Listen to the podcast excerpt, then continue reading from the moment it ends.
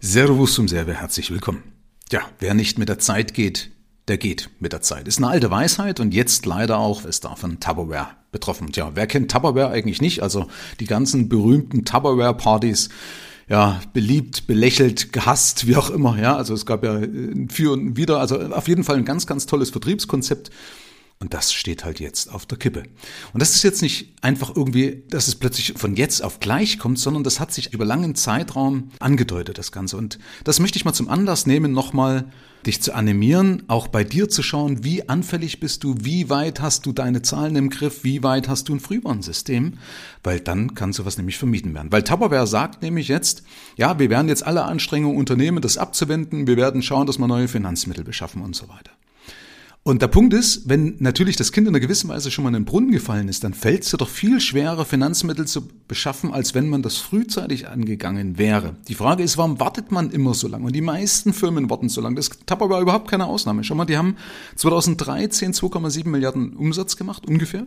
Und 2022 rund 1,3 Milliarden. So. Und die Besonderheit ist aber, es ging stetig zurück.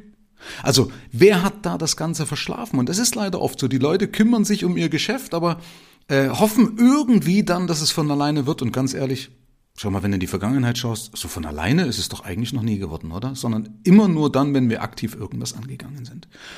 Und bei Tupperware war es eben so, dass sie einen einzigartigen Vertriebsweg, den sie, glaube ich, in den 40er oder 50er Jahren in den, in, ins Leben gerufen haben mit diesen Partys, mit den Tupperware-Partys zu Hause und den Leuten, die das dann präsentiert haben. Eine ganz, ganz tolle Idee, ein ganz, ganz toller Vertriebsweg, aber haben vergessen, frühzeitig auch den Onlinehandel zu berücksichtigen, frühzeitig vergessen, dass eigentlich ihre Zielgruppe überaltert, also dass die Zielgruppe nicht mehr nachkommt und sie einfach uncool sind für die jüngeren Leute. Und da frage ich mich, wer beobachtet das? Also wer mich kennt, weiß immer, dass du schauen musst, du musst also A, dein Frühwarnsystem haben in deinen Zahlen, aber du musst auch immer schauen, wo bin ich anfällig? Ja, du brauchst eine gewisse Paranoia, also dieses Hope for the best, plan for the worst, ja, kennst ja immer, hoffe auf das Beste, aber plane für das Schlimmste. Und das Schlimmste ist halt, dass ich permanent gucken muss, bin ich denn auf dem richtigen Weg? Gibt es irgendjemand da draußen, der mir gerade das Leben schwer machen möchte? Ja, wie ein Online-Riese beispielsweise von Amazon. So, und jetzt kommen sie auf so eine Idee und sagen, wir wollen unter Umständen bei Discountern rein. Aber Tupperware steht doch eigentlich nicht für billig unbedingt. Ja, also warum wollen sie sich jetzt mit, mit Discountern messen? Wenn sie doch frühzeitig zum Beispiel auf das Pferd gesetzt hätten. Ich will jetzt hier nicht klugscheißen, weil ich jetzt natürlich die gesamte Situation nicht kenne, aber so mal als, als Außenstehender und als, als derjenige, der viele Unternehmer begleitet. Und gerade da ist es ja oftmals eine Stärke, dass ich außenstehend bin, weil ich dann nicht diesen blinden Fleck habe, nicht diese Scheuklappen und so verkrustete Strukturen mit unterliege, sondern als Außenstehender einfach unbefangen rangehe. Und ich sehe zum Beispiel als Außenstehenden einen riesen Nutzen von Tupperware und heute mehr denn je, in dieser Nachhaltigkeit. Schau mal, Tupperware gibt 30 Jahre lang Garantie und alle Leute streben doch mehr nach Nachhaltigkeit. Ja, warum wird das nicht in den Vordergrund gestellt? Warum haben sie da nicht von vornherein eben gesagt, okay, wir bauen uns eine Marke auf, wo Leute bereit sind, etwas mehr Geld auszugeben für Nachhaltigkeit? Ja, und dieses Geld ist da, auch wenn viele sagen, es ist nicht da. Natürlich, schau doch mal die Jugend an, die vegane Trends, das leidet jetzt natürlich ein bisschen bei der Inflation, aber ey, Leute haben für einen Smoothie, der nur cool genug sein muss, einen veganen Smoothie, haben die Haufen Geld ausgegeben. Ja, also Geld ist da. Und genauso wäre es in meiner Welt so gewesen, wenn Tupperware hätte sich konzentrieren sollen auf diese, sagen wir, etwas höherpreisiger, dafür nachhaltig, also sagen wir, auf Umweltbedachte und so weiter, das als Claim, also als als USP, also als Alleinstellungsmerkmal in den Vordergrund zu stellen.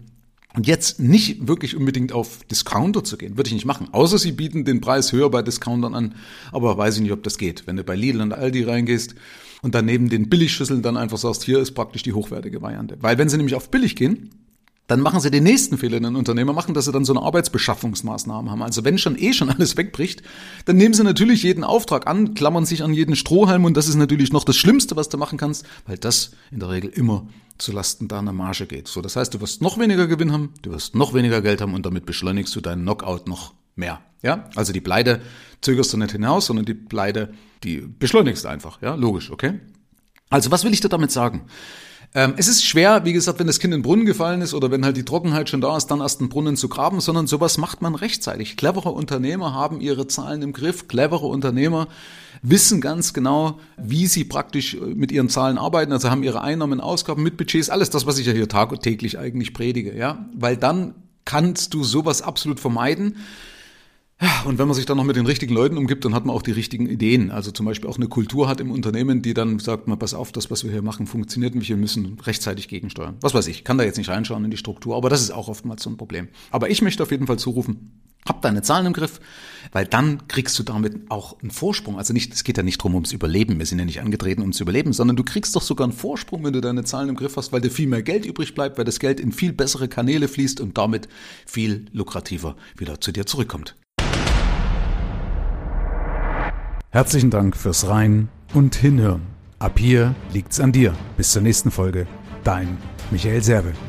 Schau auch gerne mal auf meiner Seite michael-serve.de vorbei. Ich freue mich, wenn du vorbeischaust.